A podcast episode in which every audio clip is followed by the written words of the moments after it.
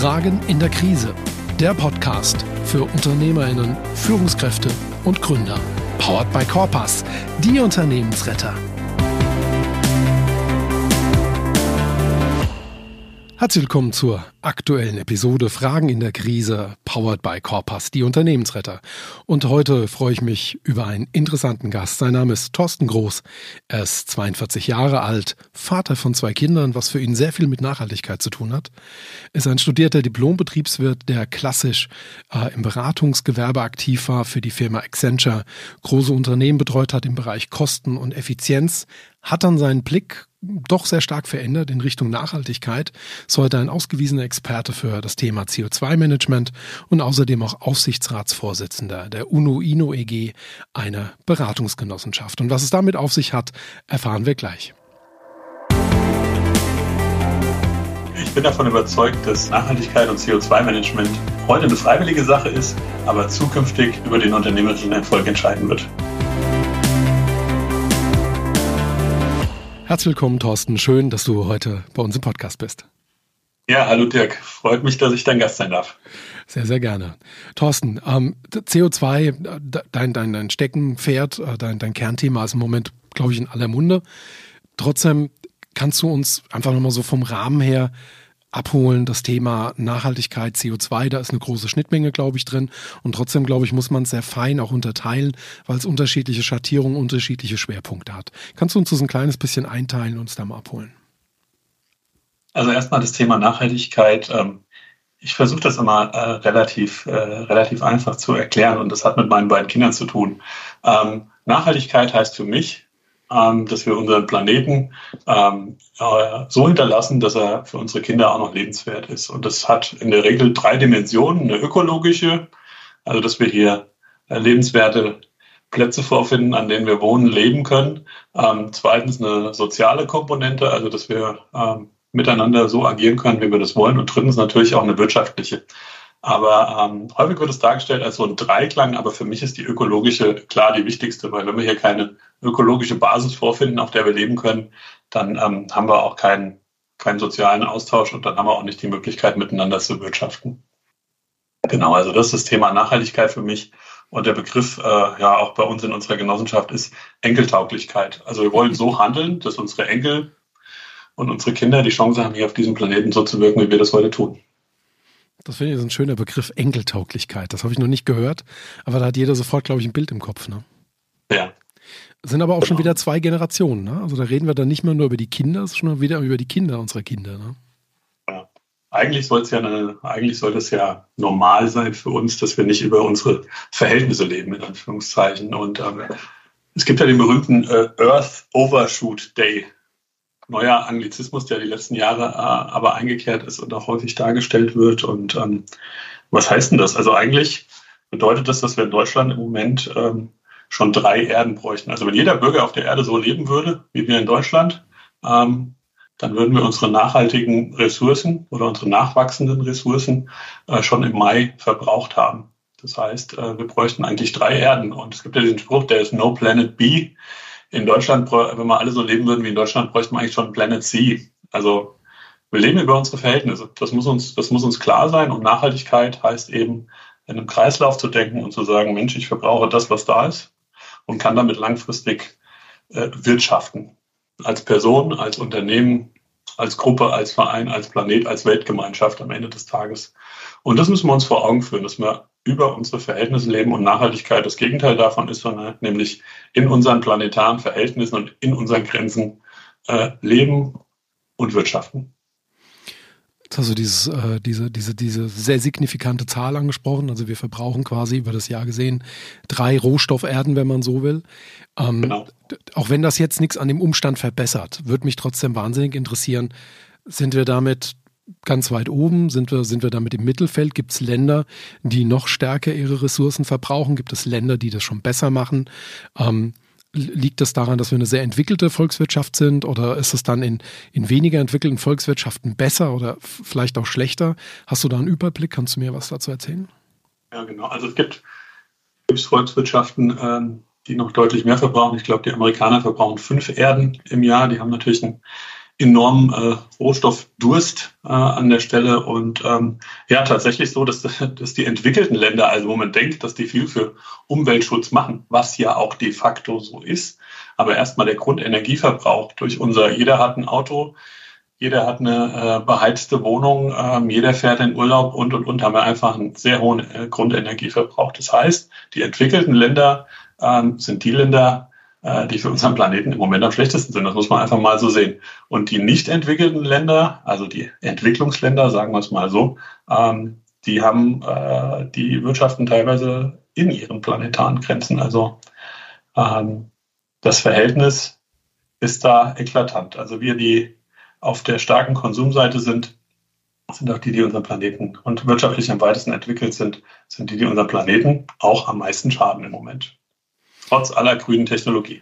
Das verstehe ich. Jetzt, um Himmels Willen, ich will in das Thema abdriften, aber da wird es natürlich dann auf einmal auch greifbar, ne, dass natürlich auch andere Länder, die noch tiefer oder weiter unten auf der Entwicklungsschwelle sind, ähm, natürlich auch ihren Teil am Wohlstand haben und gewinnen wollen und eigentlich sagen, na ja, jetzt habt ihr im Prinzip schon diese vielen Rohstoffe verbraucht, jetzt komme ich, will auch endlich in diesen Wohlstand rein, jetzt ist für mich nichts mehr da oder ihr haltet mich im Prinzip davon ab, ja, also ich, Brasilien, ihr haltet mich davon ab, meinen Amazonas abzuholzen.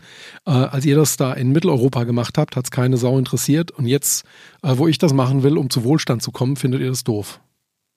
So ist es und das ist, äh, ist natürlich ein eklatantes äh, Missverhältnis an der Stelle und, und führt natürlich dann im Umkehrschluss zu sozialen Unruhen auf unserem Planet. Also es gibt den Kampf um Wasser und es gibt den Kampf um Rohstoffe.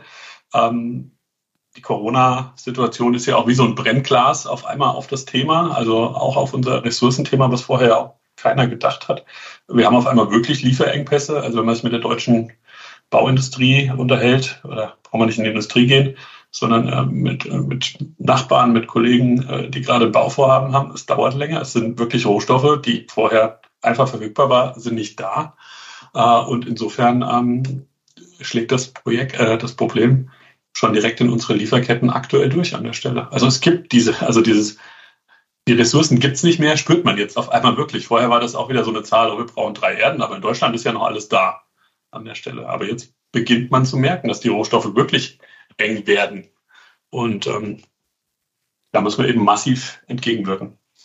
Da habe ich äh, diese Woche, äh, letzte, Woche, Entschuldigung, letzte Woche im Fachpodcast mit meinem Kollegen, haben wir neue Begriffe kennengelernt. Äh, quasi, wenn man diese Themen mal kombiniert und die aktuelle Preissteigerung sieht, dann finden auf einmal Begriffe da sich drin wieder wie eine Greenflation, aber auch eine Fossilflation. Und das ist ja genau ja. das, was du meinst. Also, ne, wenn Rohstoffe jetzt auf einmal qua ihrer Knappheit also gar nicht, dass die jetzt aufgrund irgendeiner Russland-Ukraine-Krise weniger verfügbar sind, sondern man auf einmal wirklich einfach merkt, Mensch, na, seltene Erden, Öl, Gas, alles was fossil ist. Es ist einfach begrenzt und begrenzte Güter werden irgendwann im Wert steigen fast bis hin zur Unbezahlbarkeit als solches. Ich glaube, das, was, was du damit auch, auch meinst, ne? also das, diesen Begriff der Fossilflation könnte man da verwenden.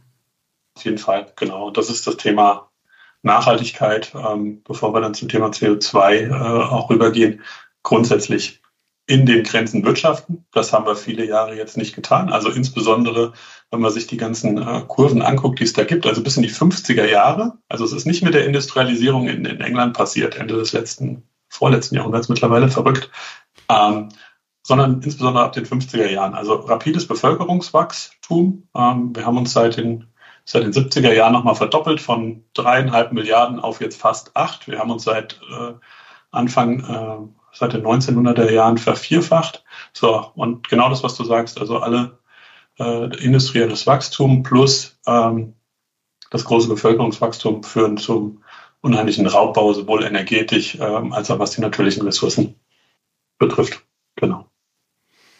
Finde, ja, und wenn man dann bei dem ja. Energieteil bei dem, also genau. bei diesem Wachstum sind und kommen zu dem Energieteil, dann ist es auch so, dass seit den 50er Jahren eben ähm, enorm viel fossile Energien verbraucht werden. Also 1900 war das wirklich noch kein Problem, aber jetzt seit, 19, seit den 50er, 60er Jahren ähm, ist Öl und Gas ähm, und Kohle einfach in einer nie dagewesenen Menge verbraucht worden und wird auch weiterhin verbraucht. Also wir sind da weit noch nicht beim Stopp. Und ähm, dadurch steigt die CO2-Konzentration, aber auch die Methankonzentration und und und in unserem äh, in unserer Atmosphäre. Und dadurch kommt es natürlich zum, zu unserem Treibhausgaseffekt. Und es gibt wirklich ein lineares, also da braucht man nicht mehr drüber reden, ob das irgendwie sich bedingt oder nicht. Es gibt äh, die aktuellen IPCC-Studien, äh, die es auch gibt, also der Weltklimarat. Es gibt quasi ein lineares Verhältnis zwischen Temperaturanstieg und CO2-Ausstoß. Also je mehr CO2 ausgestoßen wird, desto schneller erwärmt sich unser Planet. Das ist mittlerweile auch äh, wissenschaftlich belegt, bewiesen und, und allgemeine Meinung. Hi. Du interessierst dich für mehr Sichtbarkeit und Reichweite dank authentischer Videos für dich und dein Unternehmen? Dann habe ich einen hervorragenden Tipp für dich. Vom 6. bis zum 10. März 2023 findet ein absolut einmaliges Informationsangebot statt. Fünf volle Tage voller YouTube-Wissen, eine tägliche YouTube-Challenge, ein Zoom-Call, wo du Impulse und zusätzliches Feedback bekommst und am Ende gibt es sogar noch eine halbe Stunde Coaching vom Mann hinter TubeHaus, nämlich Thorsten Obhaus. Und der zeigt dir, wie du dich selber im Bereich YouTube perfekt vermarkten kannst. Wenn dich das interessiert und du dir ein Bild machen möchtest, dann solltest du 57 Euro netto zur Hand haben und kannst dich gerne ab dem 13.02.2023 auf der Webseite www.tubehouse.de informieren. Tubehouse schreibt sich wie das englische Tube und das deutsche Haus. Viel Spaß! Kannst du trotzdem nochmal, also jetzt, ich glaube, ich würde es grob erklärt bekommen, aber ähm, oftmals verwendet man einen Begriff, ohne genau zu wissen, was es eigentlich ist. Kannst du diesen Begriff des Treibhauseffektes einfach nochmal erklären, was der bewirkt? Ähm, weil der hängt ja mit der Erwärmung zusammen, aber was genau bewirkt dieses freigesetzte CO2 in der Atmosphäre? Wie hängt das zusammen? Also man kann sich das so vorstellen, dass wir wie so eine, ja, wir haben eine relativ äh, durchgängige Atmosphäre und dadurch, dass jetzt äh, CO2 und andere Gase da oben drin hängen, ähm, bilden wir wie so eine Glocke über unsere Erde. Also wie so, wenn man so eine Schüssel über unsere Erde hängt und das heißt, die, die äh, Gase, die vorher in die Atmosphäre äh, oder die Temperatur, die vorher in die Atmosphäre gegangen ist, bleibt jetzt über unseren Planeten hängen. Also es bildet sich wie so eine Gaskuppel über unseren Planeten und ähm, dadurch tritt die Wärme nicht mehr ins Weltall aus, sondern bleibt über unseren Planeten hängen und dadurch wird es wärmer mal ganz, ganz platt gesagt. Also da gibt es verschiedene, verschiedene Untereffekte äh, noch an der Stelle. Also wenn man da an die, an die Pole denkt, der sogenannte Albedo-Effekt ist ein sehr spannender. Also die Sonne trifft auf das Eis, dadurch schmilzt das Eis. Und äh, das Eis ist eine sehr, also weil das Eis weiß ist, reflektiert das sehr viel Wärme eigentlich und die Wärme geht dann wieder in, ins Weltall raus. Und wenn das Eis schmilzt, ist weniger Fläche da, die reflektiert. Und ähm, ja, dadurch erwärmen sich die Ozeane noch stärker als gedacht. Und also wie so ein Doppler-Effekt, oder? Genau, das ist dann wirklich so, da spricht man von sogenannten Kippeffekten dann an der Stelle. Und ähm, ja, Eis schmilzt, Wasser, Meeresspiegel steigt, weniger reflektierende Fläche. Und da sind wir gerade an einigen dieser Kippeffekte dran, wo man sagt, ist das überhaupt noch reversibel? Ich glaube, ja. diese Woche war in der Tagesschau eine Meldung, dass die Eisfläche, glaube ich, an der nördlichen Polkappe erstmals nur noch so klein wie Mexiko ist. Also ich glaube, das ist der geringste Eisflächenstand, der bisher gemessen wurde, oder? Ja, also das ist, das ist vollkommen richtig. Und ähm, da passieren gerade dramatische Dinge können wir zwei Minuten über Mythen und über solche Dinge reden. So, so, so. Bin mal gespannt, welche Mythen du kennst und dann äh, ich rede ich gerne mit dir drüber. Ich, ich habe mich umgehört. Ähm, aber was ich wirklich sehr, sehr häufig bekomme, gesagt bekomme, wenn ich versuche, ein Gespräch darüber zu beginnen, ist, ja, das Klima hat schon immer geschwankt, ja, El Nino ist ja auch so ein Wetterphänomen, das dazu beiträgt. Ist das wirklich so? Siehst, siehst du das als, als einen temporären Effekt? Könnten diese Menschen, die das so sehen, recht haben? Oder sind wir da im Stand der Forschung eigentlich schon so weit, dass das wirklich jetzt eigentlich nur noch Mythen sind? Also das kann man mittlerweile, also definitiv ins Reich der, der Mythen abtun. Es gab ja da auch einen amerikanischen Präsidenten, der da auch immer mit kokettiert hat. Ähm, aber definitiv. Also ähm, wir haben, es gibt CO2-Messungen seit äh, die bis in 800.000 Jahre zurückgehen. Das wird mit Bohrkernen gemacht, wo man sieht, wie hoch die CO2-Konzentration in der Atmosphäre war. Und was man sieht, die äh, CO2-Konzentration wird gemessen in sogenannten Parts per Million. Das ist die Konzentration von CO2 in der Atmosphäre. Und die hat immer geschwankt seit 800.000 Jahren so zwischen 150 und 300 Parts per Million. So, und jetzt sind wir seit den 50er Jahren auf über 400 Parts per Million angestiegen. Also wir sind diesen Rentkanal, den es gab, diese klassische Eiszeit, Warmzeit, ähm, die, diesen Trend und diese Schwankungen, das war alles, äh, das war immer in einer gewissen Range und da sind wir jetzt einfach total ausgebrochen. Also wir sind jetzt da 100 Parts per Million drüber und äh, das geht gerade weiter durch die Decke an der Stelle. Also insofern, nein, Mythos. Okay, gleichermaßen beruhigend wie, wie besorgniserregend. Ne? Also auf der einen ja. Seite, glaube ich, ist es wichtig, dass in der Gesellschaft da jetzt auch mal diese, diese, diese ganzen Vorbehalte, Einwände, Vorwände jetzt mal auch mal wegkommen, ähm, dass man einfach über das Problem redet. Auf der anderen Seite, ich glaube, Beginn der Pandemie, war ja eigentlich auch ein ganz schönes Zeitfenster, wo man feststellen konnte, wenn wirklich mal weltweit die Industrien, also die Luftverschmutzung, wo ja auch sehr viel, also denke ich, sehr viel CO2 freigesetzt wurde, da hat ja im Prinzip das Lockdown-Zeitfenster gereicht, um sofort signifikante Verbesserungen auch festzustellen, oder? War das so? Ja, das ist richtig. Also wir haben immer noch ähm, äh, ein Drittel unserer Emissionen kommen aus dem Verkehr. Also klassische durch Verbrennungsmotoren, durch die durch den Autoverkehr, also klassisch der Pendelverkehr auf der Arbeit, der dann auf einmal unterbrochen war, weil, weil die meisten im Homeoffice waren, äh, plus den ganzen Gütertransport, der auch stand und immer noch äh, nicht so stark ist wie vorher an der Stelle. Und ähm, ja, dadurch gab es tatsächlich den Effekt. Das Spannende war, man hatte sich in Deutschland ja für das Jahr 2020 auch ein, ein Klimaziel gesetzt. Und ähm, aufgrund von Corona, und das hat natürlich dann keiner erzählt in dem Moment, haben wir das Klimaziel erreicht. Also wirklich um, um 30 äh, Prozent da auch runterzukommen gegenüber 1990 äh, an der Stelle.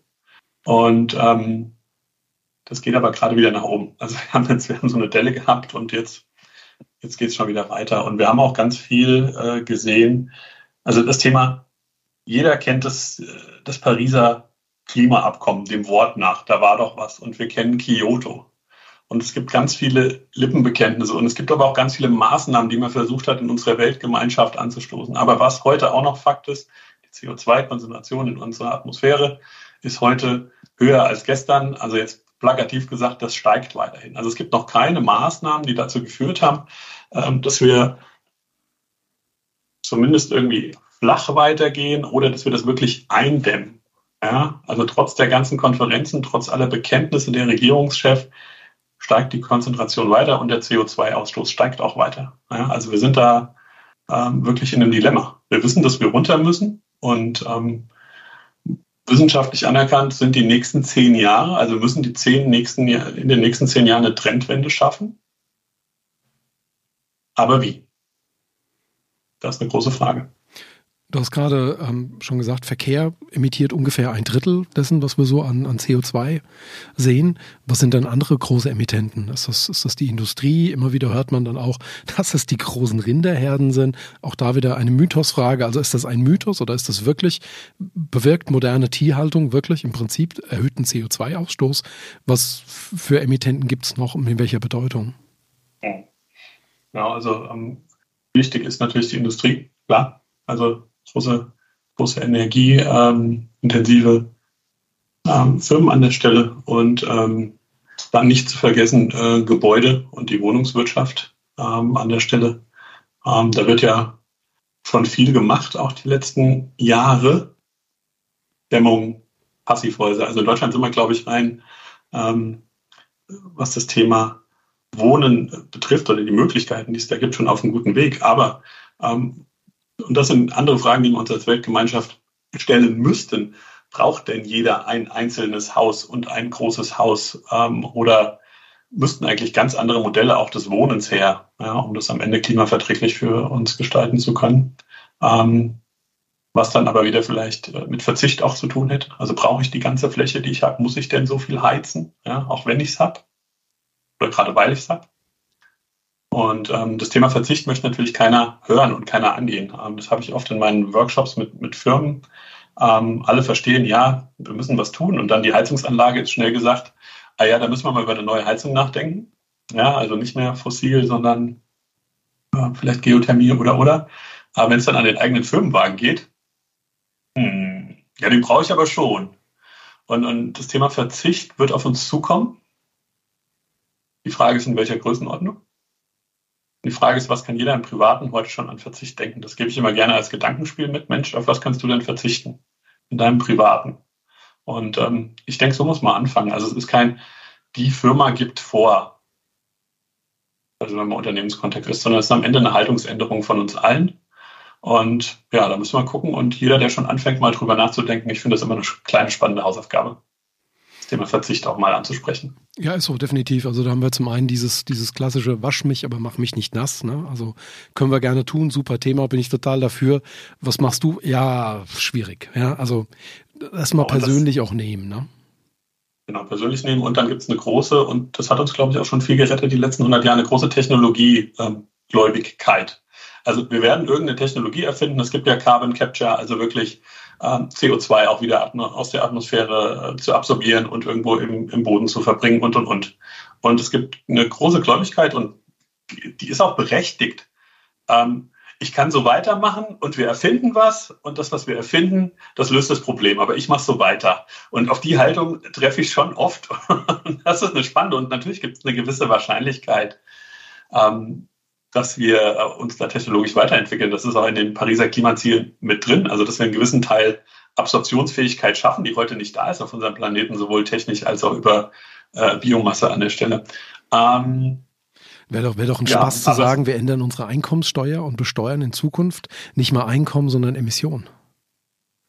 Genau. Und ähm, gibt es ja schon, in Anführungszeichen. Also wir haben ja eine CO2-Steuer ähm, seit äh, 2021, äh, die aktuell aber nur für, ähm, ja, ich sag mal, Energie in den Markt bringende Unternehmen gilt, also für Handel mit Heizöl, Erdgas, was auch immer. Aber, und jetzt kommen wir dahin, zu dem, was ich eben gerade gesagt habe, es ist in der Diskussion, und da muss ich ganz ehrlich sein, ich weiß nicht, wie da die Entscheidungslage ist, aber ähm, Verkehr und Wohnung auch mit reinzunehmen.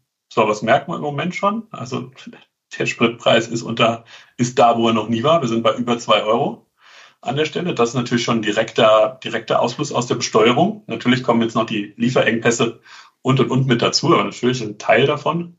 Direkter Ausfluss aus der Besteuerung. So, und wenn man jetzt Verkehr noch mit reinnimmt, plus die Wohnungswirtschaft, ähm, dann wird es spannend. Genau. Ja, und wir sind aber mit, Entschuldigung. Nee, du sagst. Genau. Das ist jetzt ein, ein Preis, den wir aktuell haben, der ein politisch hergestellter Preis, ein politischer Konsens zu sagen, jetzt kostet, jetzt sind wir bei 25 Euro, kein Konsens, sondern ein politischer Preis. Wenn man den Preis nimmt, nehmen würde, der kolportiert wird von, ich sag mal, führenden ökologischen Wissenschaftlern plus äh, WWF, aber auch Fridays for Future und, und, und, dann ist man irgendwo eher zwischen 150 und 180 Euro. Also wenn man wirklich den ökologischen Ausgleich schaffen wollte, den man im Moment mit einer Tonne CO2 ähm, emittiert an der Stelle, dann ist man in ganz anderen Dimensionen. Also nehmen wir mal, nehmen wir mal den Faktor 2 oder 3 oder was auch immer drauf an der Stelle. Ähm, selbst das Umweltbundesamt sagt, der Preis ist zu niedrig an der Stelle, was ganz spannend ist. Ähm, aber der Preis gleicht noch nicht, der jetzt da ist, gleicht nicht das aus, was wir der Umwelt schon entzogen haben, beziehungsweise immer noch schaden um uns da zu synchronisieren. Wir sprechen über das, was jetzt auch zum Jahreswechsel gestiegen ist. Also sprich, ich glaube, der eine genau. oder andere hat es kurz an der Zapfsäule gemerkt, dass nach Silvester auf einmal die Spritpreise minimal erhöht waren, weil eben jetzt hier dieser CO2, also die, für die CO2-Tonnage, der Preis quasi erhöht wurde und damit im Prinzip auch der Sprit sich ähm, verteuert hat. Weil bei den Unternehmen, wo du gesagt hast, die Energie in Umlauf äh, bringt quasi ist von 25 auf 30 Euro gestiegen. Das ist ein Stufenplan bis ins Jahr ähm, 2025. Dann soll die Tonne in Deutschland äh, aktueller Stand mit 55 Euro besteuert werden. Also es geht jedes Jahr um 5 Euro, geht dieser, dieser CO2-Steuerwert aktuell nach oben. Genau. Wenn wir uns jetzt, also ich habe verstanden, wie CO2 wirkt, ich habe auch verstanden, wie, wie hier das politische Zusammenspiel ist und dass da auch noch sehr viel Luft nach oben ist, um das dann, glaube ich, auch ganz ernst zu meinen. Ähm, jetzt hast du gerade eben gesagt, um mit CO2 gut umzugehen oder um eben das Thema auch am richtigen Ende zu packen, jenseits der politischen Ebene, ist es wichtig, quasi auch eigene Verantwortung zu erkennen, eigene Handlungsmöglichkeiten zu erkennen. Jetzt dreht sich bei uns im Podcast weniger um, um Privatpersonen, sondern mehr auch um, um Unternehmen. Ähm, was kann denn genau ein Unternehmen tun, um sich diesem Thema zu nähern? Und wo sind auch in Zukunft neben zum Beispiel einer CO2-Besteuerung potenzielle Kontaktpunkte, die ich als Unternehmer auf den Schirm nehmen muss und worüber ich mir eben auch eine eigene Haltung jetzt entwickeln muss? Also erstmal ist es äh, wie bei allem in, im persönlichen oder im unternehmerischen Handeln wichtig, eine Standortbestimmung zu machen. Also wo stehe ich denn eigentlich? Bin ich ein Unternehmen, was viel CO2 emittiert oder wenig oder wo bin ich denn da überhaupt unterwegs? Und ähm, das ist die Grundsatzfrage, die sich jedes Unternehmen heute aus meiner Sicht stellen sollte und in meiner Welt stellen muss. Und das heißt, ich muss erstmal eine sogenannte CO2-Messung machen, also eine CO2-Bilanz erstellen. Also erstmal meine Verbraucher erfassen. Ähm, das macht man in der Regel nach dem äh, Greenhouse-Gas-Protokoll. Das ist der globale Standard, um eine CO2-Bilanz für Unternehmen erstellen äh, zu können. Und da erfasst man in den drei Scopes. Scopes sind Kategorien. Scope 1 ist so meine eigene Verbrennung, also was, was habe ich für eine Heizung und was verbraucht die, ähm, was mache ich für eine, was habe ich für eine Kühlung in der Klimaanlage und ähm, dann erfasse ich in Scope 2 als Hauptfaktor in der Regel den Stromverbrauch und habe dann in Scope 3 alle meine vor- und nachgelagerten ähm, Wertschöpfungsschritte also da erfasse ich sowas wie Transport, den Pendelverkehr meiner Mitarbeiter, meine eingesetzten oder eingekauften Waren und Dienstleistungen, die ich habe. Also so alles, ähm, was, was außerhalb meines eigenen Verwaltungs- und Produktionsgebäude eigentlich dazu gekauft wird. Und wenn ich das gemacht habe, und das ist, je nachdem, wie intensiv ich das betreibe, ähm, erstmal auch eine, eine intensive und, und aufwendige Aufgabe. Aber erst dann verstehe ich ja, Mensch, welche Bereiche in meinem Unternehmen ähm, emittieren wie viel CO2 und wo sind eigentlich meine Handlungsfelder? Also wo habe ich wirklich einen Hebel? Also insofern Erstellen von der CO2-Bilanz ist für mich die Basis, um, um mit dem ganzen Thema zu starten wenn ich die gemacht habe. Also das, weiß ich zum Beispiel, wenn man heute eine Energieberatung macht, dann kriegt man die Werte von Scope 1 und Scope 2 schon mal ganz gut zusammengetragen. Da kriegt man ja. in der Regel mal immer vorgerechnet, was man so an, an Wärme ähm, äh, generiert, was man an Strom verbraucht. Also da, da glaube ich, ist man noch relativ schnell dabei diese, diese dritte Stufe der Wertschöpfung, das heißt, da spielt es dann auch wirklich eine Rolle, wo kriege ich meinen Rohstoff her? Kommt er jetzt aus China über den Seeweg? Kommt er per Flieger aus, aus Indien oder kommt er von der Schwäbischen Alb mit dem LKW? So ist es. Und das, das ist dann, das sind dann die spannenden Punkte, wo man dann auch wirklich ähm, mit seinen Lieferanten ins Gespräch kommt. Und ähm, das ist ja auch das Thema, man kann sich ja nicht als Insel betrachten und sagen, so, wenn ich jetzt hier als, als, als isoliertes Unternehmen mich grün aufstelle, also ich baue einen Zaun um mich rum und mache eine Photovoltaikanlage aufs Dach und bohre in den Boden und mache, ähm, äh, beziehe Geothermie, dann ist die Welt gut. Nee, ist die Welt nicht gut. Dann habe ich einen kleinen Teil für mich getan. Wenn ich dann aber weiterhin ähm, meine Zulieferprodukte ähm, aus äh, China mit äh, Schweröltankern äh, beziehe und, und, und, ähm, dann ist die Welt eben nicht gut. Und wir sind ja als, wir sind sowohl, äh, sowohl ein starkes Exportland als auch ein starkes Importland für unsere Konsum, äh, Konsumgüter an der Stelle. Und ähm, wir müssen eben in die Lieferketten rein. Ja, und das ist, der, das ist das spannende Thema, äh, dann eins tiefer zu gehen und zu sagen, Mensch, ich spreche mit meinen Lieferanten, ich gucke mir mal an, wo bekomme ich denn meine Rohstoffe her? Kann ich das, gibt es da Alternativen dazu? Und dann ist die alternative Bewertung, und das ist ganz entscheidend, nicht mehr nur Preis und Qualität, sondern eben auch das Thema Nachhaltigkeit. So, und wenn man das jetzt an der Stelle äh, eindimensional betrachtet, dann auch äh, ein Wert wie CO2. Also ich weiß das von einem großen Autobauer hier in München, ähm, der aktuell all seine Zulieferer und äh, alle Teile, die da kommen, ähm, die haben nicht nur einen Preis und einen Qualitätsstempel und das klassische Bill of Material, sondern die kriegen jetzt auch einen CO2-Tag. Und das wird zum Entscheidungs- und Bewertungskriterium an der Stelle. Und das, äh, da gehe ich davon aus, dass das sich auf alle Industrien äh, ausweiten wird und man auch Klimabilanzen und CO2-Bilanzen, ähm, was heute freiwillig ist, im Zuge äh, von der Nachhaltigkeitsberichterstattungspflicht, die kommt, auch veröffentlicht werden muss. Und ähm, das sieht so aus aktuell. Das ist die sogenannte CSRD-Richtlinie, die ab 2024 dann gültig ist für alle Unternehmen äh, größer 250 Mitarbeiter. Und ähm, ja, dann wird es eine Offenlegung geben, ähm, die Nachhaltigkeit und dann auch CO2-Werte ähm, eben einer Bilanz und einer G&V gleichstellt, was heute viele nicht verstehen können. Aber man wird eben nicht mehr nur über die klassischen finanziellen Zahlen berichten müssen, sondern man wird auch über seine nicht finanziellen ähm, Zahlen Bericht erstatten dürfen. Ganz kurz noch, dass ich es richtig einordne. Du hast gerade schon eine ganz wichtige Frage beantwortet. Im Moment beruht das noch auf Freiwilligkeit. Das heißt also, wenn ich im Moment als Mittelständler mich mit dem Thema beschäftige, bin ich noch an dem Punkt, dass ich im Prinzip zwar also meiner Zeit voraus bin, aber auch noch Freiwilligkeit. Richtig. Wenn jetzt 2024 die von dir beschriebene Richtlinie käme, würde diese quasi regeln, dass es äh, eine Berichtspflicht gäbe für Unternehmen ab 250 Mitarbeitern. Ich vermute ein europäisches Konstrukt oder ist das ein deutsches Konstrukt oder sogar international? aus dem European Green Deal. Da wird ja im Moment ganz viel äh, angeschoben, ist noch, ein, ist noch nicht final entschieden. Ähm, ich gehe davon aus, also das ist alles, was man im Moment lesen kann, ein Teil dieser Berichtspflicht ist natürlich über CO2 zu berichten, dann, also andere Nachhaltigkeitsthemen, also E, S und G wird dort drin sein äh, an der Stelle, äh, aber natürlich wird CO2 ein Teil sein und dann wird man, so schätze ich das ein, wie gesagt, keine finale Beschlusslage, auch nicht mehr darum hinkommen, äh, zumindest Scope 1 und 2 als Unternehmen zu berichten. Das ist immer so die Grenze im Moment, ähm, wenn man das als Unternehmen aber wirklich ernsthaft tun will und auch in der Außenwirkung Glaubwürdigkeit haben will, wird man um Scope 3, zumindest um die wichtigen Teile von Scope 3, nicht umhinkommen. Da will ich den Ball wieder aufnehmen. Angenommen, ich mache Scope 1, 2 und 3 und da bin ich vollkommen bei dir. Scope 1 und 2 ist basic, ja, das ist, das muss heute eigentlich auch jeder Unternehmer auch so wissen. Äh, einfach ja. schlicht und ergreifend, weil es ein, ein, Betriebsmittel ist und da muss er wissen, wie seine Betriebsmittel verbraucht werden, ja. Ähm, ja. Aber dieser, dieser dritte Schritt, der ist ja wirklich, da, da drin gehen ja jetzt auch ethisch und, und auch, sage ich mal, einigermaßen intelligente ähm, Gedanken wirklich drin auf.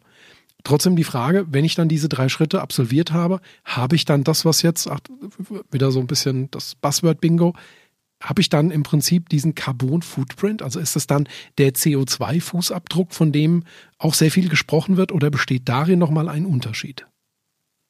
Also vom Grundsatz her ist das das, was du sagst. Dann habe ich mit einer CO2-Bilanz habe ich meinen Carbon Footprint. Ja, also CO2-Bilanz, das englische Wort ist dann CCF, Corporate Carbon Footprint.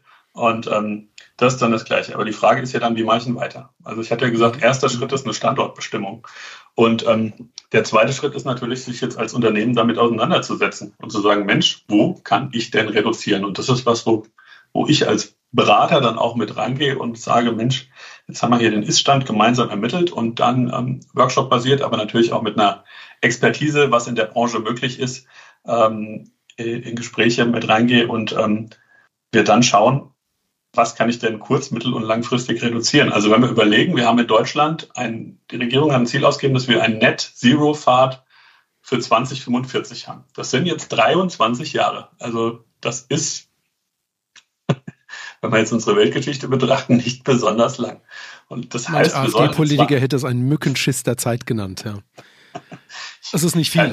Es ist wirklich nicht ja, viel. Nein, nein, es ist einfach äh, ein ganz kurzer Zeitraum europäisch 2045, äh, 2050.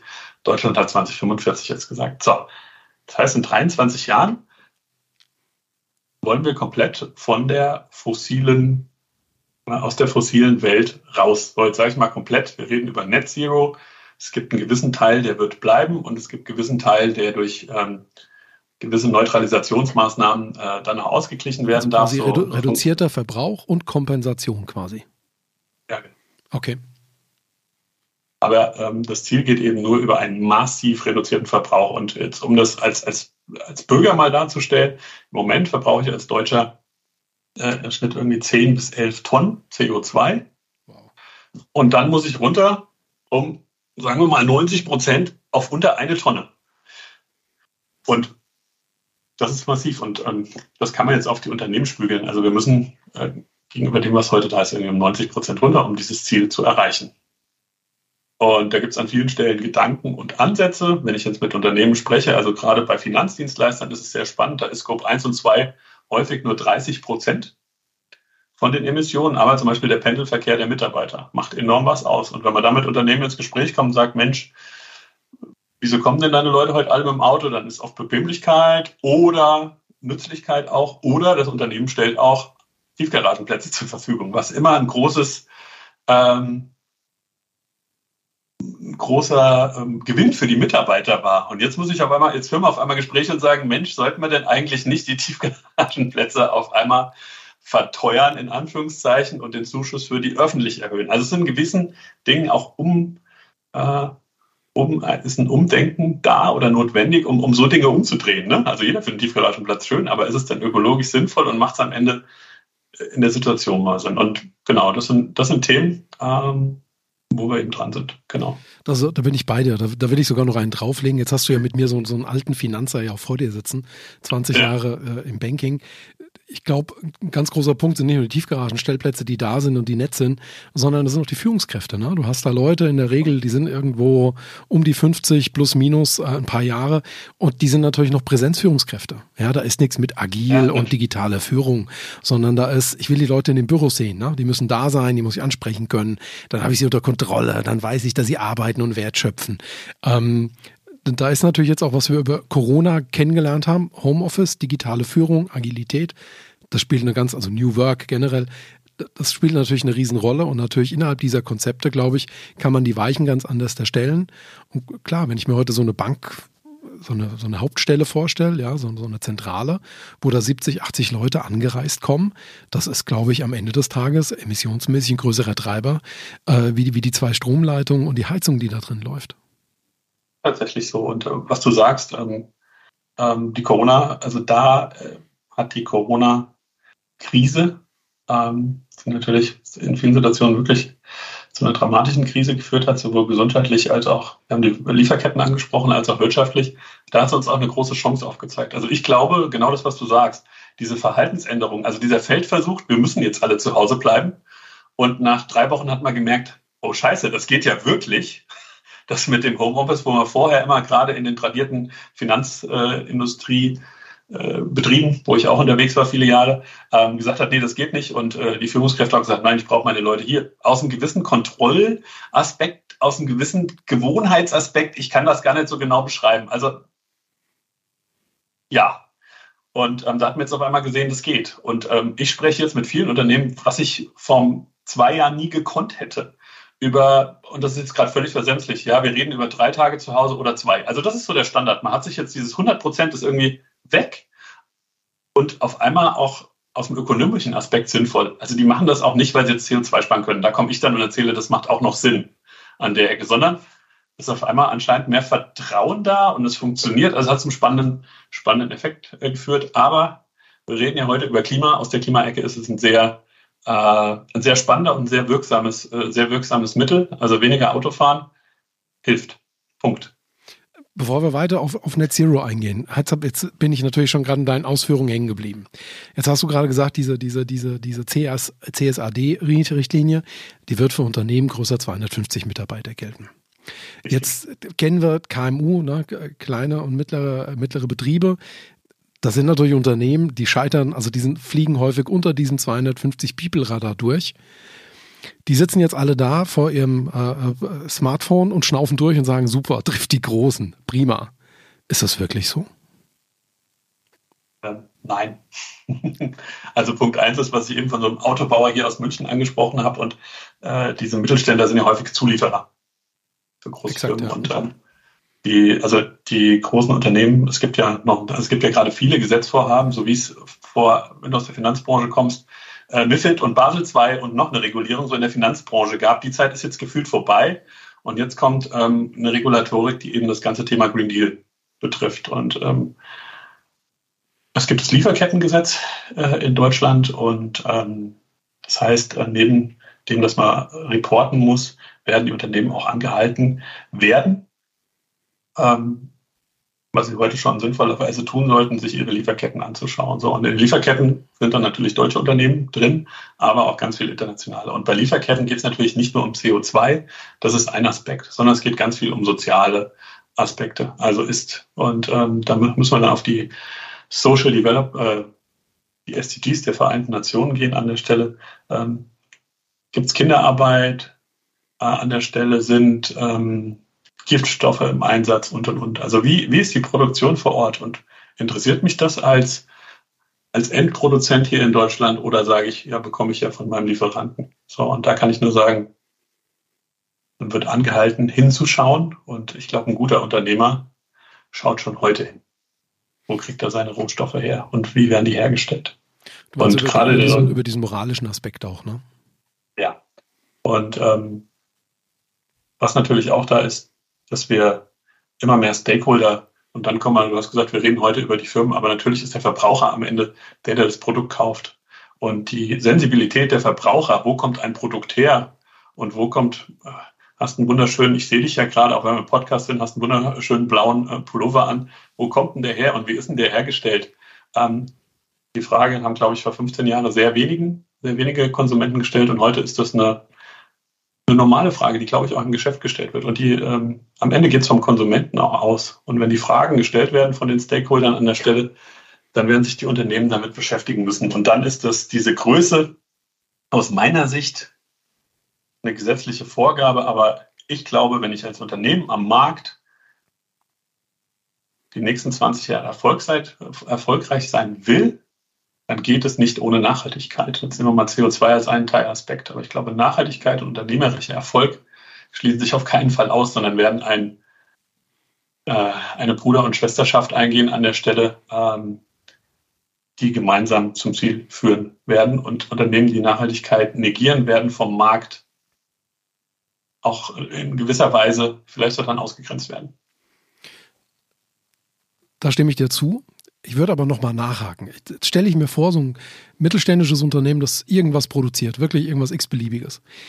Jetzt liefern die ja häufig dann schon an eine Struktur, also die gehen nicht direkt in den Handel oder an den Endkonsument, sondern das ist eine Handelsebene oder nochmal eine Zwischenebene dazwischen.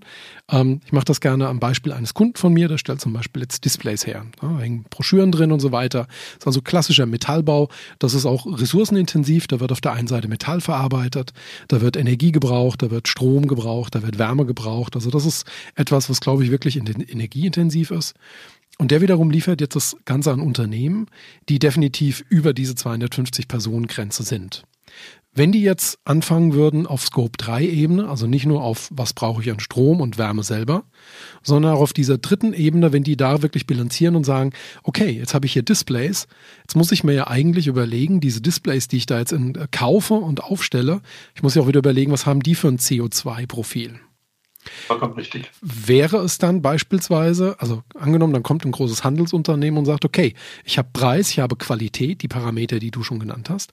Und jetzt kommt eben auch das dritte von dir genannte Parameter dazu, dass ich sagen kann, Preis vergleichbar, Qualität vergleichbar, aber der eine, den muss ich pauschal ansetzen, weil er hat keine Ahnung, was er an CO2 für sein Display ver verballert, da muss ich irgendeinen Standardansatz wählen. Und ich habe einen anderen, der hat einen CO2-Fußabdruck, der kann mir sagen, dass dieses Display so und so viel Kilo oder 0, irgendwas Tonnen CO2-Emissionen darstellen.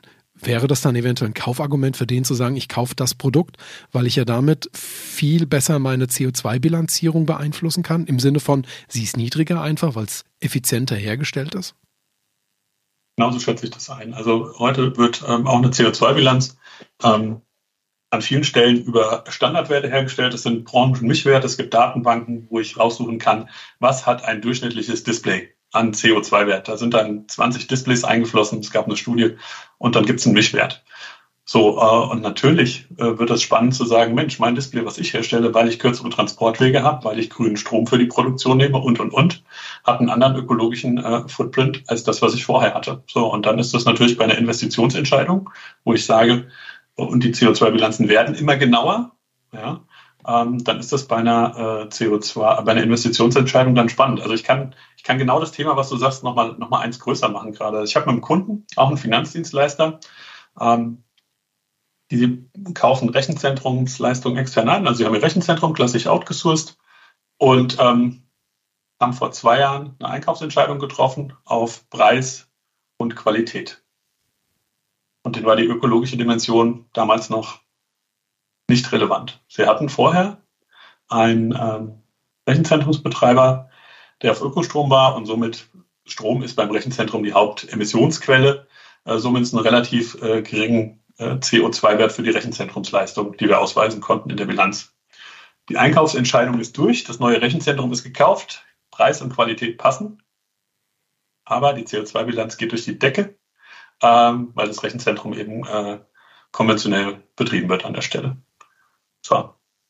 Jetzt sind schon die Fragen da, oh, was können wir denn da machen und was kann man denn da machen? Also im Moment gar nichts, aber zukünftig bei Einkaufsentscheidungen und zwar bei allen. Und das ist jetzt, war so der erste Draht zum Einkauf an der Stelle, bei Einkaufsentscheidungen eben äh, Nachhaltigkeitsdimensionen mit einzubeziehen, ähm, um aktiv ähm, zu managen, äh, wie meine Lieferkette läuft. Zumindest das letzte Endprodukt in der Lieferkette, jetzt als erster Schritt, ja, das ich beziehe. Da hätte ich noch mal eine Frage dazu, einfach jetzt wirklich technisch und ganz pragmatisch. Wenn ich jetzt ein Unternehmer bin, höre das jetzt, finde das gut und sage, Mensch, ich könnte in meiner Branche wirklich so als First Mover mich auch wirklich exponieren und könnte sagen, ich möchte jetzt das ausweisen. Ähm, wie gehe ich dann vor? Bemühe ich dann im Prinzip einen Spezialisten wie dich, also quasi jemand, der auf die Bilanzierung von Produkten oder Unternehmen spezialisiert ist? Gibt es da Verfahren, mit denen ich bestimmte Dinge selber bestimmen kann? Wie geht man an so etwas ran, wenn man das einigermaßen ordentlich machen will? Also erstmal, was du beschrieben hast, das sind die zwei grundsätzlichen Ansätze. Es gibt, wo wir zu Beginn drüber gesprochen haben, es gibt einen Unternehmensfußabdruck, also den Corporate Carbon Footprint, damit bestimme ich die Emissionen meines gesamten, meiner gesamten unternehmerischen Tätigkeit. Und wenn ich dann tiefer rein will und will mir einzelne Produkte anschauen, die ich herstelle, ähm, dann gibt es den sogenannten Product Carbon Footprint, dann schaue ich mir wirklich die Wertschöpfungskette im Detail eines einzelnen Produkts an. Und das sind dann auch die Sachen, wo ich wirklich in die Lieferkette, in die Lieferkette dann in der Regel reingehe. Da gibt es verschiedene ähm, Anbieter am Markt, Experten. Wir sind da einer davon, ähm, die ähm, Kunden begleiten, sowohl bei Corporate Carbon Footprints als auch bei Produktfußabdrücken und sowohl bei der Ermittlung als auch ähm, dann bei Reduktionsmaßnahmen. Was man sagen muss, es gibt große Konzerne, ähm, zum Beispiel eine BASF an der Stelle, ähm, die das Wissen über Jahre aufgebaut haben und ähm, in-house alle ihre Produkte versuchen äh, selbst zu finanzieren oder was heißt versuchen, das auch selber tun. Ähm, und das macht natürlich dann auch Sinn. Wir als Berater sehen uns so, dass wir eine Starthilfe geben. Also wir unterstützen das Unternehmen die ersten ein, zwei Jahre eine Methodik aufzubauen, das zu messen. Wir haben auch ein Tool, äh, womit wir das Unternehmen dann auch äh, softwaretechnisch unterstützen können und machen uns dann gerne ähm, aber auch überflüssig an der Stelle. Aber es ist eine Hilfe, um das ganze Thema aufzubauen, weil es ist komplex und man braucht einfach einen gewissen, eine gewisse Bekleidung am Start und dann ähm, kann man das in interne Strukturen auch überführen. Damit ist ja eigentlich eine Motivation geschaffen, die weit mehr über die persönliche Betroffenheit hinausgeht. Ne? Wir sind so gestartet, gerade in den Mittelstand, so mit erstmal eigenes Bewusstsein entwickeln, selber mal überlegen, wie man sich positionieren will. Aber das ist natürlich ja eigentlich dann schon wieder eigentlich auch ein ganz handfestes Wettbewerbsthema und auch etwas, wo man sagen muss, da wird ja davon abhängen, ob ich in Zukunft am Markt eine Rolle spiele oder nicht eine Rolle spiele. Also ich sehe das so, genauso wie du es eben sagst, ob ich am Markt eine Rolle spiele oder nicht eine Rolle spiele. Ich hatte die Woche auch ein spannendes Telefonat mit einem Chemieproduzenten, der noch nichts getan hat und jetzt ständig Anfragen kriegt und die nicht beantworten kann. Ja, Mensch, wie bin ich denn hier? Oh, ich habe keinen Nachhaltigkeitsbericht, ich kann mein CO2 nicht ausweisen und der kriegt gerade in Einkaufsprozessen Probleme, wo er vom Jahr nie dran gedacht hätte, weil er diese Zahlen nicht hat. Und dann sagt er, Herr Groß, welche Zahlen brauche ich denn da? Was, was muss ich denn jetzt ausweisen? Und da und jetzt schon in so einer gewissen, also Panik ist übertrieben, aber in einer starken Handlungsdrang ist zu sagen, ich brauche jetzt bis Anfang Mai, da kommen noch weitere, die mich fragen äh, brauche ich ein erstes Set an Nachhaltigkeits-KPIs. Eins davon ist CO2, um in meinen, um mit meinen Auftraggebern weiterhin bei Ausschreibungen kommunizieren zu können. Also das ist auf jeden Fall, das ist auf jeden Fall da. Was auch noch spannend ist, und das ist äh, European Green Deal, aber auch was Deutschland tut. Es gibt ähm, Subventionsprogramme und da denkt man immer so an die Landwirtschaft und, und was auch immer so bei großen Subventionsdingen und ähm, da entstehen gerade eine ganze Menge Töpfe auch zum Thema Nachhaltigkeit. Es gibt ein spannendes Thema, ist das äh, Förderprogramm Transformationskonzepte. Und Transformationskonzept heißt in dem Kontext, wie transformiere ich mein Unternehmen, gerade mein Mittelständler, vom aktuellen Status quo zu einem klimaneutralen Unternehmen. Und ähm, da werden äh, externe Beratungsleistungen auch gefördert. An der Stelle ähm, ist relativ spannend, geht bis zu 80.000 Euro, was man als Mittelständler da bekommen kann. Ja, da und kann ich als Unternehmensberater sagen, das ist aber mal eine ordentliche Förderkomponente. Das ist ja wirklich stark. Mal eine gescheite Förderkomponente, so sieht's aus. Ähm, und ähm, zeigt aber auch, dass es ähm, am Markt einfach einen großen Bedarf gibt und für Deutschland und für das Weltklima einen Bedarf gibt, mit sich ein Thema jetzt auseinanderzusetzen. Und ein Mittelständler hat in der Regel nicht zwei, drei Leute, die sich jetzt, die freigestellt werden, um sich jetzt mal drei Jahre in das Thema Klima einzuarbeiten, sondern es geht darum, eine Starthilfe zu geben, relativ schnell zu verstehen, was kann ich da machen. Ähm, das auch mit, mit externer Unterstützung an der Stelle und äh, um dann als Unternehmen äh, handlungsfähig zu sein. Im Moment steht man vor Fragen und die die äh, Anbieter kommen und sagen, weiß mir das mal aus und ich weiß nicht, was ich ausweisen soll. Und insofern ähm, Genau, also gibt es auch von staatlicher Seite Anreize, ähm, eben reinzugehen und, und kriegt dann auch Vergütung. Genau trotzdem nochmal, also, ne, weil ich habe hab ja gelernt, wenn es mir zu den Ohren rauskommt, haben es andere das erste Mal verstanden. Das bedeutet, wenn ich heute mich damit beschäftige. Machen wir das pragmatisch. Also ich würde Ihnen als Unternehmer heute vorschlagen, schauen Sie sich mal bitte Ihre größten, Ihre Kundenliste an, schauen Sie sich mal Ihre 10, 20 größten Kunden an, überlegen Sie mal aufrichtig, haben die mehr wie 250 Mitarbeiter oder sind die wiederum Zwischenhändler oder ein, ein, ein, eine Zwischenstufe für andere Unternehmen, wo diese Größe greift? Wenn Sie ein paar Mal auf Ihrer Umsatzliste hier die Frage mit Ja beantworten müssen, müssen Sie irgendwann damit rechnen, dass diese Unternehmen kommen und sagen werden, was im Bereich CO2 kannst du über deine Produkte sagen, weil uns das interessiert, weil es für unseren Einkaufsprozess relevant wird. Jetzt habe ich das geprüft, komme zu dem Ergebnis, jawohl, das betrifft mich. Dann habe ich quasi die Möglichkeit, sobald ich mich jetzt diesem Thema öffne und sage, ich nehme professionelle Hilfe in Anspruch, dann wäre es auch möglich, wirklich hier Fördertöpfe in Anspruch zu nehmen. Das heißt, ich könnte diesen, diesen Transformationsprozess einleiten, ohne auch sofort äh, äh, exorbitant hohe Mittel in die Hand nehmen zu müssen, sondern kann mich da auch wirklich fördern lassen. Zum Beispiel auf dem Weg dahin, meinen eigenen CO2-Footprint, meinen Product-Footprint, mir eine Strategie zu erarbeiten, mit dem ich mich dann eben mit meinen Kunden ins Vernehmen setze, um eben Einsparungsmaßnahmen, optimierte CO2-Profile für meine Produkte zu bieten, das transparent zu machen und meinen Kunden so anzubieten. Also vom Grundsatz ist es so, wie du sagst, Dirk, ähm, der Fokus jetzt von dem Förderprogramm, was ich gerade angesprochen habe, ist der Unternehmensfußabdruck, jetzt nicht der Produktfußabdruck, aber das Förderprogramm fördert genau das. Also sagen, ich erstelle jetzt erstmal überhaupt eine Bilanz, Standortbestimmung.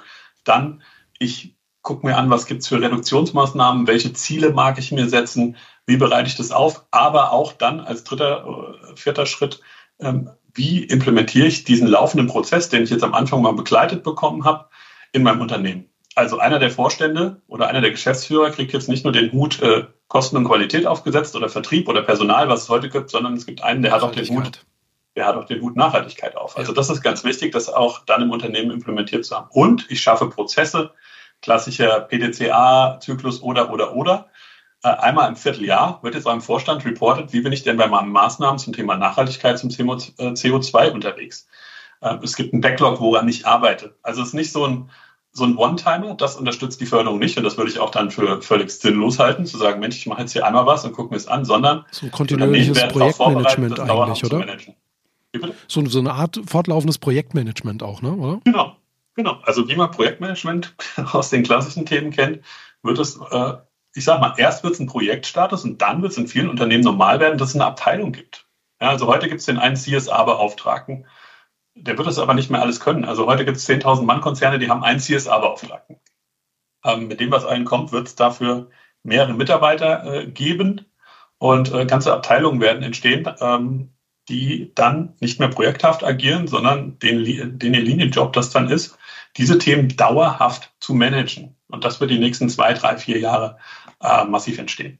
So meine Einschätzung. Hochspannend. Gut, und ich glaube, deine Einschätzung ist fundiert, denn das ist ja, glaube ich, euer, im wahrsten Sinne des Wortes, euer täglich Brot. Das ist unser täglich Brot, genau. Und zum Thema täglich Brot ist auch äh, spannend. In den Unternehmen verschieben sich auch gerade Budgettöpfe. Ja, also Nachhaltigkeit war häufig so ein Hobby und Nachhaltigkeit wird und muss gerade zum Kernthema werden. Und es entsteht beides und da entstehen auch dann ähm, Töpfe, um überhaupt Mitarbeiter anstellen zu können, ähm, die dann im Unternehmen auch das Thema professionell begleiten und ähm, nicht mal vier Wochen im Jahr, wenn es notwendig ist, schnell, schnell was machen. Genau. Das entsteht, das sehen wir gerade, es stehen Budgettöpfe, es entstehen dadurch auch Strukturen. Äh, und ähm, wir wissen, da, da wo das Geld liegt in großen Unternehmen, ist dann auch die, die Ernsthaftigkeit mit äh, verbunden. Ähm, das ist alles äh, gerade im Entstehen.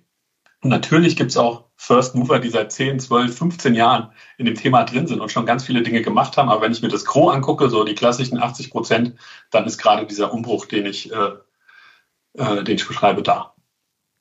Was ich auch sehr schön finde, denn dass auch die Gesellschaft, die, der, der gesellschaftliche Duktus verändert sich ja gerade. Ne? Das ist ja auch, wie du auch gesagt hast, so von einem Nice-to-Have-Thema wird ja Nachhaltigkeit gerade auch so über das Erwachsenwerden jetzt gerade einer Generation auch in den Mittelpunkt von Handeln gestellt. Ne? Wenn man jetzt beispielsweise Höhle der Löwen mal schaut, was jetzt, glaube ich, ein sehr populäres Beispiel wäre, aber wenn man da schaut von, von fünf, sechs Vorstellungen an einem Abend, sind ja vier oder fünf Vorstellungen immer sofort nachhaltig gedacht, nachhaltig konzipiert. Da steckt ja dann auch ein tieferer Zweck dahinter. Das heißt, ich glaube, es rückt jetzt auch wirklich, wie du gesagt hast, wirklich auch thematisch in die Mitte der Gesellschaft und damit auch in den Fokus der Wirtschaft. Ja, das sehe ich auch so. Und es gibt häufig eine Kritik an, an dem Thema CO2. Man spricht nur noch über CO2, CO2, CO2. Ja, das ist so. Also natürlich haben wir Wasser als Thema, andere Ressourcen. Aber was das Gute an CO2 ist, man hat sich auf globalen Standard geeinigt, womit man das messen kann. Der hat seine Schwächen, der ist nicht 100% genau, das kann man alles diskutieren. Aber so eine CO2-Bilanz erfüllt im Unternehmen auch ähm, oder befriedigt auch viele Interessen. Also ich habe für das Management die Möglichkeit, wirklich Zahlen darzustellen und dann auch über Reduktion zu sprechen. Also wirklich das, was Manager auch wollen, nämlich Maßnahmen ergreifen, die ich auch irgendwo sehe. Zählbares. Zählbares, Messbares, genau. Das ist aber auch gut. Das Zweite ist, wir erleben total oft in Unternehmen, wo wir, wo wir reinkommen, es gibt schon eine Gruppe an Mitarbeitern, die sich in Anführungszeichen in ihrer Freizeit mit dem Thema, wie kann ich denn im Unternehmen in kleinen Teilen Nachhaltigkeit leben, ähm, fängt von der Kantine an über Papierverbrauch, von, also ich sag mal, bottom-up damit beschäftigen und intrinsisch ganz stark motiviert sind. Was wir dann versuchen und auch oft hoffentlich schaffen, das Top-Management und die Mitarbeiter zusammenzubringen. Weil es kann nur eine Gemeinschaftsaufgabe sein. Wie viele Sachen im Unternehmen bringt es nichts, wenn der Manager eine tolle Idee hat und die Mitarbeiter es nicht umsetzen wollen oder in der Mitarbeiterschaft viel da ist, was oben keiner sehen will. Und diese Verknüpfung zu einem, ich sage mal, wirksamen Unternehmen zu werden, was sowohl die Prozesse als auch die Ideen hat, als auch das Budget hat, um das Thema zu betreiben, ähm, das sehen wir als integrativ an. Nur eine CO2-Bilanz zu haben, zu sagen, die haben wir jetzt aufgeschrieben, und heften die ab oder stellen sie ins, auf die dritte Seite unserer Website unter dem Punkt Nachhaltigkeit, dann ist noch keinem geholfen. So ein bisschen erinnert es mich daran, ich glaube, es ist so ein bisschen das organisatorische, das Mindset-Skelett äh, vom Qualitätsmanagement, also ne, diese Kontinuität, dieser ja. kontinuierliche Verbesserungsprozess, ähm, Projektstrukturen, ähm, Informationsprozesse, die ja Qualitätsmanagement, die 9001, 14000 sehr stark setzt letzten Endes, aber dann eben in Richtung Nachhaltigkeit auch abgewandelt werden, wobei natürlich auch wieder die Schnittmenge aus Nachhaltigkeit und Qualität bei näherem Hinsehen eigentlich wieder sehr, sehr, sehr, sehr hoch ist. Also ich glaube, Nachhaltig und, Nachhaltigkeit und Qualität äh, inkludieren sich komplett. Ich will, ich will hochwertige, ich will hochwertige Prozesse, ich will hochwertige Produkte und ähm, hochwertig mit den Gedanken, die wir besprochen haben, schließt dann für mich in Zukunft nachhaltig ein. Definitiv, weil Qualität, ne, Qualis, Güte, Wert, Beschaffenheit, umfasst ja dann eigentlich alles das, was jetzt eben auch an Parametern und Stellschrauben aufgeht, die eben durch Nachhaltigkeit da ist, auch sei es CO2, sei es der Ressourcenverbrauch, sei es der Transport, sei es die Art und Weise, wie etwas hergestellt wird. Ich glaube, dass das dann ein Parameter innerhalb der Qualität auch wird, das aber neben der Produktbeschaffensqualität fast nochmal wichtiger wird. Und jetzt sind wir beim Thema Qualität und projekthaft. Und jetzt machen wir diesen Klassiker und den gibt's, den gibt's heute noch. Also wir nehmen jetzt den 5000 Euro äh, Mann Konzern, nicht den 10.000 Mitarbeiter Konzern. Da gibt's diesen einen CSA-Beauftragten. So, und jetzt haben wir angefangen vom Einkauf über den Qualitätsmanager. Ich nehme den Vertriebler jetzt mal mit dazu, der zukünftig seinem Kunden oder heute schon auch erklären darf, auf Nachfrage, Mensch, was macht ihr denn eigentlich zum Thema Nachhaltigkeit? Oder wieso soll ich denn jetzt dein Produkt kaufen? Kostet das gleiche wie der andere? Und dann hat er gesagt, weil du mich nett findest. Und zukünftig kann er vielleicht sagen, weil wir eben an der und der Stelle ähm, bewusst unser Produkt nicht aus Übersee beziehen, sondern unseren Rohstofflieferanten hier lokal haben oder, oder, oder. Ähm, ich nehme die Controller mit rein, die ihre Excel-Sheets erweitern müssen, um äh, die Zeile vielleicht jetzt CO2 und andere Kennzahlen. Und das ist der Gedanke. Also am Ende werden wir uns ganzheitlich als Unternehmer mit diesem Thema beschäftigen müssen. Und ähm, es fallen bestimmt dem Unternehmer, mit dem ich spreche, zwei Abteilungen ein, die vielleicht nicht betroffen sind. Aber grundsätzlich werden wir über die komplette eigene Wertschöpfungskette denken und es wird nicht mehr diesen einen CSA-Beauftragten geben, sondern so ist unser Bild aktuell und so leben wir das auch mit unseren äh, Kunden. dass es ein vernetztes Thema im Unternehmen ist, wo aus jeder Abteilung in Anführungszeichen einer da ist oder mehrere da sind, die sich mit dem Thema beschäftigen, weil es nur ganzheitlich gedacht werden kann. Und dann sind wir, glaube ich, auch bei den ganzen anderen Disziplinen. Ähm, und da kommen wir vielleicht auch jetzt gegen Ende nochmal ganz speziell auf UNO-INO auch zu sprechen, ähm, wo ihr ja auch als Firma eben nicht nur sagt, CO2 ist jetzt hier ein Thema, sondern eben dann auch, wie kommuniziere ich das Thema richtig? Wie nehme ich Menschen richtig mit? Äh, wie implementiere ich solche Prozesse? So habe ich euch zumindest wahrgenommen. Ist das so? Also CO2 ist eine unserer Kernkompetenzen, also wirklich von der Berechnung über konkrete Reduktionsmaßnahmen, Zielsetzung des Unternehmens auf diesem Track zu begleiten. Ähm, und weitere Disziplinen und bei uns verschmilzt das ganz oft, weil wir es wirklich ganzheitlich betrachten, ist das Thema äh, Strategieentwicklung, also zu schauen, Mensch, wie kriege ich es denn eigentlich mit dem Management besprochen und verankert?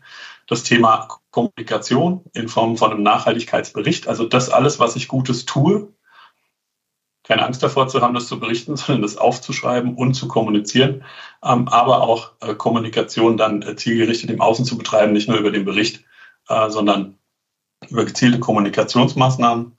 Und ähm, ja, ansonsten das, was ich mittendrin beschrieben habe, das Thema Top-Down und Button-Up. Also die Mitarbeiter, die motiviert sind und Nachhaltigkeit ist wirklich ein schönes Thema. Also wenige Leute haben Interesse dran, in den dritten ähm, Basel 4 Projekt mitzuarbeiten, nenne ich es jetzt mal, also schon wieder irgendwas anzupassen, was ich vorher schon dreimal gemacht habe. So eine Nachhaltigkeit hat einen hohen motivativen Faktor. Ja? Und wenn ich dann den Mitarbeitern, die es vorher freiwillig äh, gemacht haben, zu sagen, Mensch, du kannst hier in einem Projekt mitarbeiten. Also es macht einfach einen Riesenspaß. Und dann Mitarbeiter und Management zusammenbringen, ähm, das ist ein Thema, was wir dann ähm, als Beratung auch gerne begleiten und da auch ganz viel Energie im Unternehmen spüren und, und entzünden können, weil es einfach ein spannendes Thema ist, wo sich viele intrinsisch auch motiviert fühlen.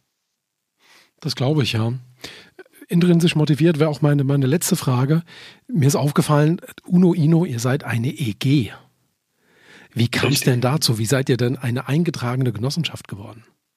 Ja, das ist äh, eine spannende Frage, aber auch eine wichtige. Also wir haben uns bei der Gründung, ähm, ja, wir sind viele ehemalige Berater aus der alten, aus der alten Welt äh, plus äh, Coaches und haben ein, haben ein ganz buntes äh, Netzwerk aus, aus verschiedenen Branchen und, und, Industrien an der Stelle zusammen mit ganz verschiedenen Charakteren. Und eines der wichtigen Prinzipien, wo wir gesagt haben, Mensch, wir wollen demokratisch entscheiden. Also für uns ist ein Teil Nachhaltigkeit auch nicht der, der mit dem größten äh, finanziellen Stake entscheidet, also klassisch GmbH. Wer 51 Prozent der der finanziellen Anteile hat, ähm, entscheidet und die anderen ähm, sind auch schön, dass die da sind. und sind auch meine Freunde, aber entscheiden tue ich.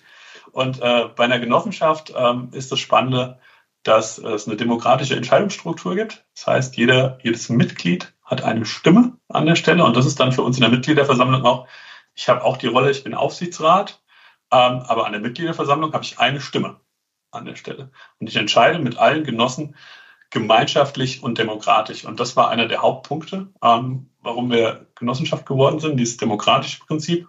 Und es ist aus unserer Sicht auch eine sehr äh, nachhaltige Unternehmensform, nachhaltig in Form von langfrist, langfristig. Also Genossenschaften gibt es schon seit vielen hundert Jahren. Und wir glauben, dass sie auch noch viele hundert Jahre geben wird. Wobei andere Gesellschaftsformen, äh, die Ein-Mann-AG und was es zwischendrin alles mal so gab, äh, dem nicht entsprechen. Also wir glauben an diese Langfristigkeit der Form plus die Grunddemokratie, die darin vorhanden ist. Und ähm, wir glauben auch, dass wir nicht im Außenleben, also Investoren und was auch immer, ähm, mit reinziehen wollen, sondern dass wir uns im Innen so gestalten, äh, dass wir wirksam und ähm, gestaltungsfähig als Unternehmen sind obwohl das eine sehr, sehr traditionelle und eine sehr alte Gesellschaftsform ist, finde ich es hoch innovativ, dass ihr euch dem Thema geöffnet habt. Ich selber bin auch begeisterter Genosse. Ähm, bekenne mich auch zu diesem Gedanken Hilfe zur Selbsthilfe. Das ist ja immer der Ansatz von ja. Genossenschaften gewesen, schon vor vielen hundert Jahren. Raiffeisen, Schulze, Delitzsch sind ja da so ein bisschen die populären Gründerväter dieses, dieses Gedankens, speziell wenn es auch um Geldgenossenschaften irgendwo ein Stück weit geht. Ja. Aber ja. meint auch gerade eine gewisse Renaissance zu Absolut. erleben. Also wir haben das gar nicht als, als Trend irgendwie mitgenommen, sondern wir haben uns bewusst mit Gesellschaftsformen beschäftigt und unser Gründungsberater vom Genossenschaftsverband, der sagt gerade, ich habe so viel zu tun, ich gründe gerade so viele Genossenschaften wie seit Jahren nicht. Also es war so ein klassisches Bank und dann die Energiegenossenschaften, die es gab. Und ähm, ja, ganz spannend. Ähm, das entwickelt sich gerade auch, dass Genossenschaft ähm, äh, wieder interessant wird, auch als Unternehmensform. Und äh, wir fühlen uns da sehr wohl mit und ähm, glauben, dass wir da für uns, und das muss jedes Unternehmen auch für sich entscheiden, eine gute Entscheidung getroffen haben und die gibt uns Energie, ähm, so zu leben und auch glaubhaft gegenüber unseren Kunden aufzutreten. Das glaube ich auch auf jeden Fall. Ja. Und Hilfe zur Selbsthilfe. Da, wo ein Mangel entsteht, da entstehen Genossenschaften. Und ich glaube, in unserer heute sehr schnelllebigen und sehr äh, stark zirkulierenden, sich veränderten Welt treten Mangelerscheinungen zum Teil auch sehr schnell auf.